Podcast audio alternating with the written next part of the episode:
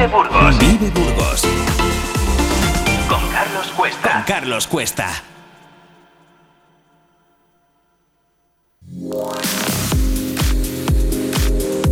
Vive en la mañana, Burgos. Hoy invitamos a...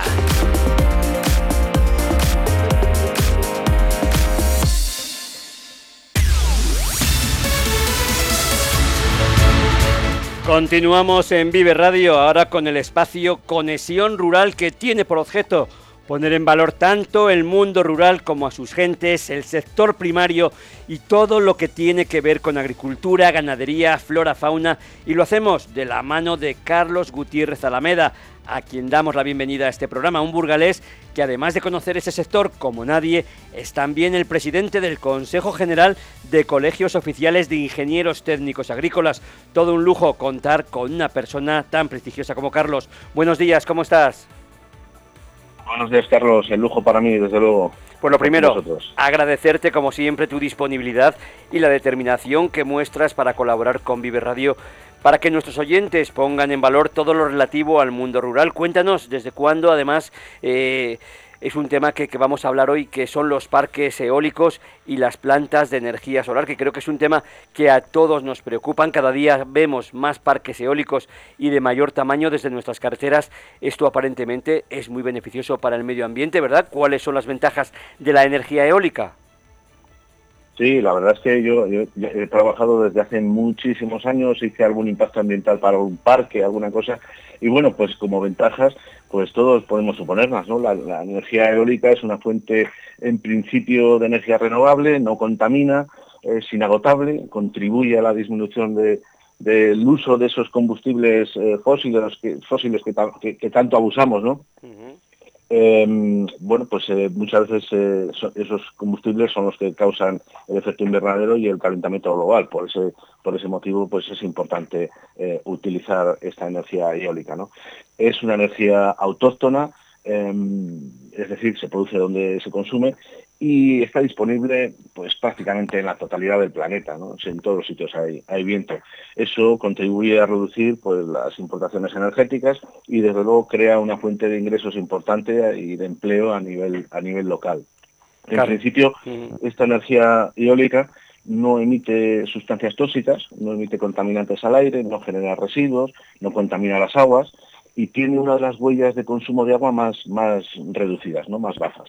Por lo que creemos que bueno, pues tiene un papel clave y fundamental en la preservación del recurso hídrico.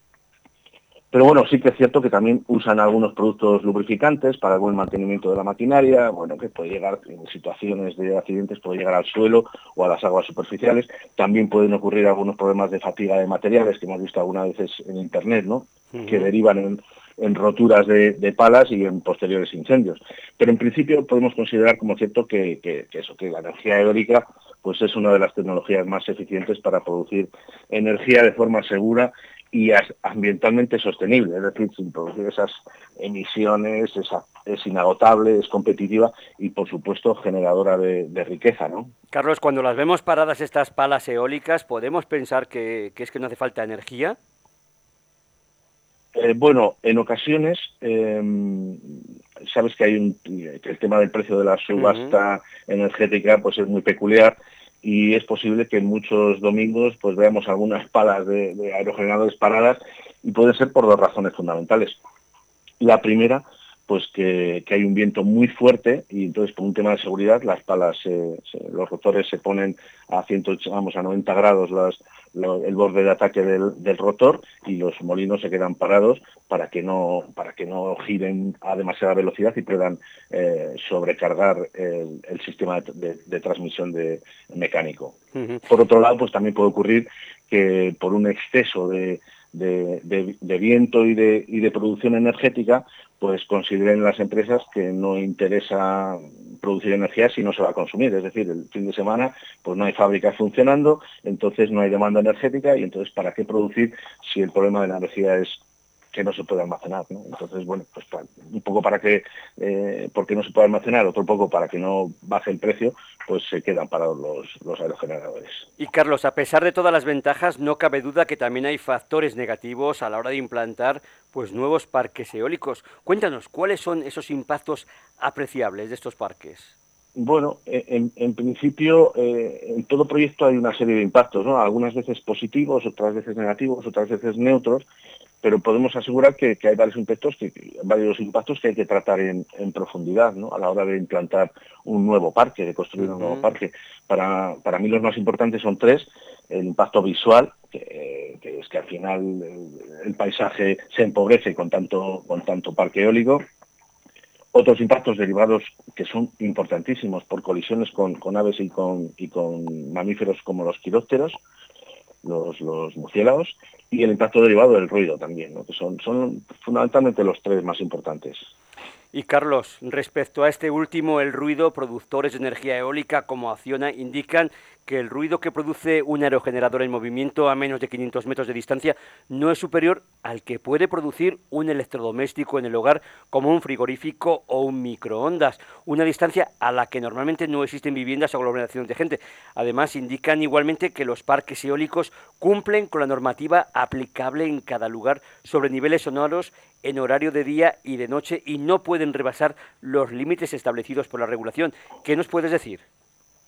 Pues hombre, eh, eh, es cierto, vamos, eh, quiero decir, ellos cumplen con, la normativa, pero mm, esto de que no hacen mucho ruido, bueno, es lo que dicen las empresas productoras, pero si alguno ha estado cerca de algún de algún aerogenerador en movimiento, pues ve que, bueno, que hay un ruido importante, que, el ruido que provoca un, aerogenerador es un ruido muy importante, ¿no? Es más, para mi gusto son bastante ruidosos, nada de un, nada de un electrodoméstico pequeño o un frigorífico o microondas, eh, porque eh, evidentemente a mayor velocidad del viento o mayor intensidad del viento, pues mayor velocidad de esas de esos de esos rotores y de esos alaves y mayor ruido, ¿no? Mm. Estos alaves que llegan muchas veces a alcanzar velocidades de rotación importantes, ¿no? de más de 150 kilómetros por hora, por lo que una, una, ala de estas, de estas dimensiones que tiene un aerogenerador, que pueden llegar a los 50 metros, pues hace un, ruido bastante intenso. Y además no solo el problema es que se trate de, de, de, un ruido intenso, sino que es un ruido continuo, que acaba siendo muy molesto. Yo, por ejemplo, eh, tengo una parcela en, en en, Carcedo, que hay un parque situado al sureste de la urbanización, y te aseguro que, el ruido de los aerogeneradores próximos, si el viento, por ejemplo, sopla del oeste, pues casi no se escucha. Pero si el viento viene del este eh, o del sureste, acaba siendo muy molesto. Estás por la tarde en verano allí y hay una intensidad sonora importante, hay un ruido continuo eh, de, los, de los eh, aerogeneradores que es bastante molesto. Bueno, bueno, pues ahí queda, ahí queda dicho esto, que creo que es importante y a veces, bueno, pues eh, las empresas que, que, fabrican y que producen y que trabajan con estas tecnologías, pues a veces las quieren aminorar, pero lo cierto es que los que lo tienen cerca son los que primero lo conocen de primera mano, como, como podemos ver con Carlos. En cuanto a problemas de colisiones con aves, ah, con aves, por ejemplo, Acciona indica que las muertes por colisión con aves y murciélagos son muy inferiores a las que pueden ocurrir en otras infraestructuras. Esto es cierto, lo digo porque se escuchan muchas reivindicaciones por la muerte de aves y de quirópteros. Sí, bueno, las, las, grandes empresas energéticas minimizan este, este lógicamente, ¿no? Ellos mm. buscan la producción energética y minimizan pues problemas que nosotros estamos viendo eh, muy, muy importantes, ¿no? Hay muchos estudios sobre la incidencia de los de los aerogeneradores en las muertes de, colisiones con aves. Eh, para nuestro, vamos, para mi gusto, desde luego es la, consecuencia más, eh, más grave, ¿no? de la implantación de los aerogeneradores, primero porque, porque es cierto que afecta sobre todo tipo de aves, eh, y segundo porque, bueno, pues porque personalmente para mí, que soy un, un, amante de las aves, ¿no? que, me, que, me, que me encantan, pues veo, veo muchas veo muchos problemas de este tipo en la mayor parte de los, de los parques eh, eólicos. Hay estudios, por, por ejemplo, la Fundación de la Conservación del Quebrantahuesos ha hecho una cuantificación de las aves que se han muerto en los últimos tres años, las, calcula que hay unas 9.000 aves muertas, y estudios importantes como del Consejo Superior de Investigaciones sobre los quirópteros investigaciones científicas sobre quirópteros, pues nos aseguran también que solo el año pasado, el año, bueno, el anterior, de 2022, han muerto por colisión casi un millón de murciélagos. Eh, a nuestro juicio, pues resulta muy preocupante observar eh, unos datos que reflejan que la, construcción indiscriminada muchas veces de parques eólicos eh, repercute de forma directa en la pérdida de, en la enorme pérdida de, biodiversidad, ¿no? Y además los científicos aseguran que, se están quedando muy cortos en los datos, porque no hay vigilancia a las 24 horas del día, eh, los cadáveres muchas veces desaparecen porque, porque se degradan, es decir, un animal muerto que no está cerca del poste eh, del, aerogenerador, pues igual no se ve y entonces se degrada con el tiempo y desaparece y no se computa.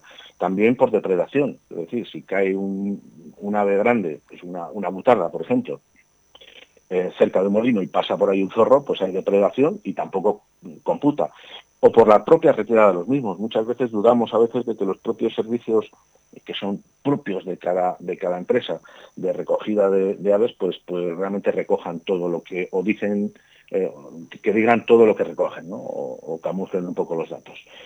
Hay otro estudio que realizó la, Estación Biológica de Doñana con, con colaboración del CSIC, que habla de que solo se detectan entre un quinto y un octavo de todos los ejemplares accidentados. Eso indicaría que cada año en España mueren entre 2 y 4 millones de animales, fundamentalmente aves y murciélagos, por impacto con, aerogeneradores. Eh, entiendo que son cifras a, tener en cuenta. Y yo personalmente, que salgo muchísimo al campo, pues bueno, he visto numerosas aves muertas por impacto con, molinos. Hablo de buitres, de águila real, de aguilucho cenizo, de aguilucho lagunero, y, para que te hagas una idea, una de las últimas aves que, he recogido en un parque eólico, que hay entre, entre Estepa e Iglesias, pues fue un joven de águila imperial ibérica, lamentablemente irrecuperable, lo llevé al crash al día siguiente de recogerlo, y tenía seccionada una parte del ala, pues ya me dijeron que allí que era irrecuperable y bueno, no sé qué, harían con él, ¿no? Pero bueno, la verdad es que un pollo de imperial, que es un ave que hace unos pocos años estuvo en una situación crítica, siendo una de las aves en, mayor peligro de extinción en el mundo, pues resulta lamentable que, se estén haciendo, eh, llevando a cabo pues eso, una transición energética que no tenga en cuenta, pues ni de forma preventiva ni eficaz, accidentes con las, con los, con las aves y con los quirópteros, ¿no? Y esta incidencia de las aves y, en las aves y en los kilómetros eh, pues hace que se deba plantear pues la elección de una localización adecuada de los parques eólicos. En Burgos, nuestra provincia, pues resulta yo creo que ya alarmante con, mayúsculas la continua implantación de parques cada vez de mayor tamaño en zonas donde abundan especies de nuestra fauna en peligro. Lo vemos que, que, asomas un poco, es decir, sales de Burgos por la carretera Valladolid y en cuanto eh, te elevas un poquito, todo el horizonte está lleno de, aerogeneradores a, izquierda, derecha, al fondo, es decir, ya, no podemos ver prácticamente ninguna zona eh, pues como la veíamos antiguamente, ¿no? Prístina, que decías, bueno, qué monte más bonito, sin que veamos pues una un, montón de aerogeneradores ¿no? ahí, metidos. Y Carlos, a tu juicio los estudios de impacto ambiental no se realizan adecuadamente o resultan quizás poco eficaces para analizar la incidencia del proyecto en el medio ambiente? Bueno, fíjate, yo, he hecho impactos ambientales, algunos para parques eólicos, otros para, muchos tipos de, proyectos. El impacto ambiental es un buen procedimiento y, bueno, cualquier proyecto que tenga influencia en el medio ambiente, pues tiene que someterse a ese a ese estudio de impacto ambiental para analizar su compatibilidad con el medio. ¿no? Lo que no estamos muy de acuerdo es que, es que el proyecto lo encargue directamente eh, un promotor a una consultora, el abono de los honorarios eh, pueda depender en ocasiones de si el proyecto sale adelante o no, porque es un poco una pequeña trampa. ¿no? El modelo que deberíamos instaurar eh, es el que sea la propia administración la que encargue el proyecto a una serie de consultorías, que la propia administración solicite un aval a la empresa promotora para hacer frente al pago a la consultoría y así garantizaríamos que la independencia de la consultora pues es, real y únicamente saldrían adelante proyectos pues que tengan pocas consecuencias o, sin consecuencias negativas para, para, el medio ambiente. ¿no? Oye, sin embargo, fíjate, hemos sabido recientemente que la Comisión Europea quiere incrementar el parque eólico global europeo hasta casi un 300%. ¿Esto es posible a la vez que compatible con el medio natural? Eh, bueno, eh, a ver, ellos, yo creo que, bueno, la Unión Europea necesita mayor mayor porcentaje de energías verdes de, lo que tiene ahora, bastante mayor, ¿no? Hay un compromiso para, para tener en el 2030 450 gigavatios, eh, pero tenemos ahora actualmente 180 de producción. Es decir, va a necesitar instalar 30 gigavatios de nuevos parques eólicos cada año desde ahora hasta el 2030. Y entiendo que, bueno, Europa quizás busca una cifra global. Eh, eh, creo que habrá países donde hay menos desarrollo eólico que en España y al final es donde se deberán incrementar. Pero en nuestro país, en provincias como la nuestra, pues yo creo que ya podemos considerar la situación de cierta sobresaturación. Pues vamos a hablar también de noticias de actualidad que, en Vive Radio pues nos preocupan, porque estamos viendo cómo, por ejemplo, la fiebre hemorrágica se está extendiendo pues por, por el norte de la provincia y por otras zonas. Hay zonas donde ya se alcanza, por ejemplo, en Mena alcanza ya el 85% de las 162 granjas. En fin, en la demanda también hay una docena de focos. ¿Qué nos puedes contar? Sí, mira, eh, me alegro mucho que me hagas esta pregunta porque es que es cierto que entre ganaderos hay un poco de incertidumbre, hay bastante preocupación. Y bueno, primero contar lo que es la enfermedad, ¿no? Eh, la enfermedad eh, hemorrágica epizootica, que se llama EHE, es una enfermedad vírica infecciosa no contagiosa, es muy importante saberlo, pero sí que, es transmitida por dípteros, una especie de insecto pequeñito que son de la familia de los dípteros, que afecta a rumiantes domésticos, en el caso de las vacas, y afecta también a los salvajes, ¿no? a, a, nuestros rumiantes salvajes como por ejemplo el, corzo o el ciervo. ¿no? Em, se trata de un virus parecido al de la lengua azul y en nuestro país se observa pues una mayor afección a animales mayores de 24 meses, ya grandes, ¿no? Causa fiebre, causa pérdida de apetito, tiene algunas lesiones congestivas, eh, enrojecimientos en la boca, en la nariz, lengua azulada, algunas veces abortos, pero bueno, raramente es una enfermedad mortal, ¿no? no, mueren animales. En principio, eh, los ganaderos se están quejando de que, de que la lucha contra el vector, ese insecto que la transmite, eh, con algunos insecticidas como medio de control, pues ha sido ineficaz. Y desde nuestras instituciones, nosotros desde nuestra institución de la ingeniería agrícola, pues estamos preocupados por el creciente número, ¿no? como has dicho, de, de infectaciones, de las pérdidas económicas que lleva aparejado y por la forma en que se ha ido dando información que sin duda ha generado mucha incertidumbre en el sector. La gente no, sabe si se mueren los animales, si no se mueren. Bueno, en España nunca se había detectado. Fue, fue en Cerdeña en noviembre del, del 22 cuando, cuando comenzaron a observarse algunos casos y ese mismo mes ya pasó a España. La enfermedad ahora ha pasado a Francia también con bastante incidencia en el sur y con mucha preocupación de los ganaderos y la Comisión Europea pues no parece que vaya a tomar eh, grandes medidas extraordinarias, sino pues eh, limitar exclusivamente los intercambios de animales vivos entre, entre Estados miembros, ya que pues no hay vacunas para esta, para esta enfermedad. Sí que parece afortunadamente que los tratamientos con antibióticos y antiinflamatorios pues están teniendo un efecto positivo. Y en Burgos, pues la enfermedad ya está presente en todas las comarcas, como, como bien has dicho tú. La Junta de Castellano ya, la califica de epidemia el primer brote se registró en septiembre en Santo Domingo de Silos y así durante ese mes hubo otro en Fuente Negro, en la Ribera del Duero, ya en octubre empezaron en el Valle de Mena, después en Mecerreyes, en Ideas, Medida de Montija y no sé si el último en Valle de Manzanero. La situación de la cabaña como es mayoritariamente en extensivo, pues también hace que haya una mala detección. Es decir, si tú tienes el ganado controlado y puedes hacer analíticas, pues sabes lo que hay. Pero si lo tienes en extensivo, pues es prácticamente imposible conocer cuántos individuos hay contagiados. Y bueno, y luego el sector duda mucho de que la capacidad productiva de los animales mm, tras la recuperación pues sea la misma.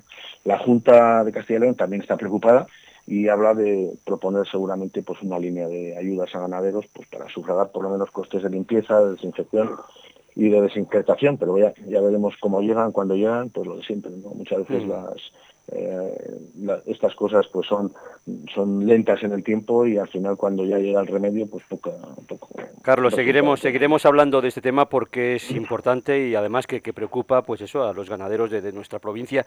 Pero vamos también con otro problema que choca con ganaderos y en este caso con viticultores. El difícil maridaje del vino con los cerdos. Bordegueros y promotores de granjas de porcino colisionan en plena ribera del Duero y abren el debate de la conveniencia de si estos sectores en crecimiento pues eh, están, son perjudiciales o no para, para el mundo del vino. Es decir, ¿se pueden compaginar las grandes granjas de, porcino con, los cultivos de, de Ribera del Duero, de, viñedos? Mira, te, te, comento además, conozco el tema de primera mano porque hice un informe eh, exhaustivo ¿eh? para, una, para un grupo de, de eh, respecto al tema de las granjas de porcino.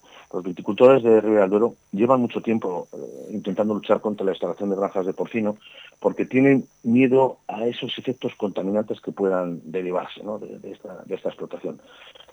Bueno, cierto es que la construcción de granjas, y sobre todo de los estercoleros de las granjas, no está exenta de peligros. Una mala ejecución o una impermeabilización deficiente pues pueden tener consecuencias nefastas para el suelo, para el agua, hay cauces próximos, pero esta, estas roturas o esta eh, circunstancia pues no, no, dejaría de ser un, un, accidente, en todo caso una situación poco frecuente, ¿no? Y hay muchas garantías en la construcción de las, de las granjas para que esto no ocurra.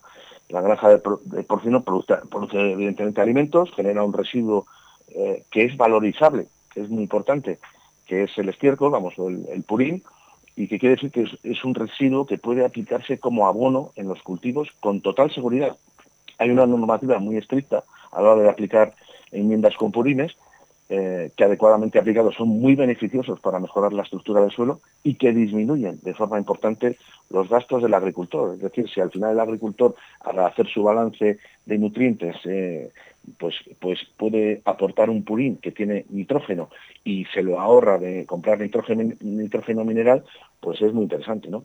Y creo que el miedo que tienen pues puede venir fundamentalmente pues, lo de todo el mundo, ¿no? De lo mal que huelen los purines y de la posibilidad de que las viñas, al estar en contacto con dichos olores, pues puedan sufrir contaminaciones que puedan perjudicar las cualidades que tiene la uva. Ese es el principal problema.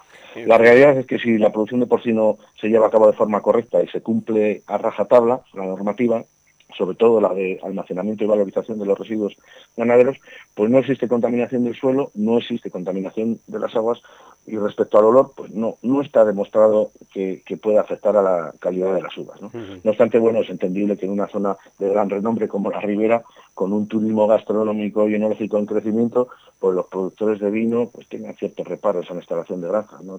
pues estaremos, Carlos, estaremos atentos también a este tema por si va más, si trasciende, si hay alguna noticia que se pueda que se pueda dar, porque también aquí defendemos a todo el mundo, tanto a los sectores ganaderos como también a los propios agricultores que explotan las viñas. Para terminar, te quería preguntar por un tema que, bueno, de una noticia que, que bueno, que, que, me ha chocado, que publicaba Diario de Burgos el domingo 22 de octubre, que hablaba de que el oso no habita en el norte de Burgos, pero sí hace incursiones de forma continua. De hecho, la Fundación Oso Pardo ha tenido que aplazar el estudio de la expansión de este del oso pardo por, por, por la zona oriental debido al incremento de la población en tierras leonesas y anuncia que lo hará en 2024. ¿Qué nos puedes contar? Bueno, sí, además el tema del oso pardo que, me apasiona, porque es un animal eh, absolutamente eh, alucinante. Yo, de hecho, estuve el año pasado con un grupo con la Asociación Bonelli viendo, viendo osos en el norte de Palencia. Bueno, vimos algunos ejemplares bastante lejos, pero vimos unos cuantos y no deja de ser una experiencia inolvidable. El tema del oso pardo, bueno, pues eh, muy, muy interesante y muy curioso en la provincia de Burgos. El oso pardo entra en Burgos mm, habitualmente y, ya desde hace algunos eh, años. En el 97 se conoce el primer caso documentado y fundamentalmente desde el mediados, o sea, el 2014 o así, estas visitas ocurren prácticamente cada año. La población del norte de Palencia, es una la población occidental, se está incrementando y al dispersarse eh, pues no, va a ir hacia el oeste, ¿no? hacia León y Asturias, ya que hay, una, la población oriental que les hace de freno. Entonces, eh, esos animales que, parten de, la población del norte de Palencia, pues se dispersan hacia el este, es decir, hacia el norte de Burgos, donde no hay osos, donde no hay freno para, los individuos que, se dispersan. ¿no? Es muy probable que en pocos años se instale alguna hembra en edad reproductora y forme algún núcleo familiar. Hace unos años leí un trabajo interesantísimo, un trabajo de fin de carrera de un, alumno de, Salamanca, que hacía un estudio histórico del oso pardo en la Sierra de la Demanda, en la provincia de Burgos, en algo en La Rioja. ¿no? y un estudio que mostraba una serie de apuntes históricos interesantísimos de la población de osos en esta zona pues a lo largo de los siglos y que terminaba asegurando que en el siglo XX tiene, tiene lugar una cacería de oso y jabalí en la Sierra de la Demanda aproximadamente en los años 20, 1920, una cacería en la que se abaten tres osos de tamaño similar, aparentemente hermanos, y un jabalí. Y es más, se aporta una foto publicada eh, en el diario Burgos, donde se pueden ver perfectamente los animales muertos en un coche, ¿no? Los tres osos eh, cargados en el coche como si fuesen pasajeros y un, y un jabalí. Parece que el lugar donde se realizó la foto fue en Balmala, cerca de Pradolongo, una zona eh, bueno pues donde sobrevivía una escasísima población de osos perdida ahí en el corazón de, la demanda. ¿no? Para concluir, el autor afirmaba que, bueno, en su estudio que, que, la actitud de la sierra de la demanda para a una población de oso pardo era muy positiva lo que indica que bueno, Burgos contará seguramente en un futuro próximo con, con este maravilloso animal ¿no? en nuestras montañas, ojalá que sí. Pues Carlos Gutiérrez, la verdad es que es un gran placer hablar contigo de, mundo rural y de todo lo relacionado con, con, el campo y con los sectores que, que, le afectan en este espacio que llamamos Conexión Rural y que tendremos aquí cada jueves a partir de las nueve y media de la mañana. Se nos han quedado pues temas, la verdad, que, que, en el tintero importantes como las plantas de la energía solar, pero lo trataremos también en el próximo programa. Desde aquí darte las gracias y desearte, pues bueno, buena semana lo que queda, porque fíjate, ya jueves queda lo que queda y que seas feliz. ¿Qué más te puedo decir? Un, un placer auténticamente mío, querido Tocayo. Un abrazo muy fuerte y hasta la semana que viene. Gracias, un abrazo, hasta luego. Vive Burgos. Vive Burgos. Con Carlos Cuesta. Con Carlos Cuesta.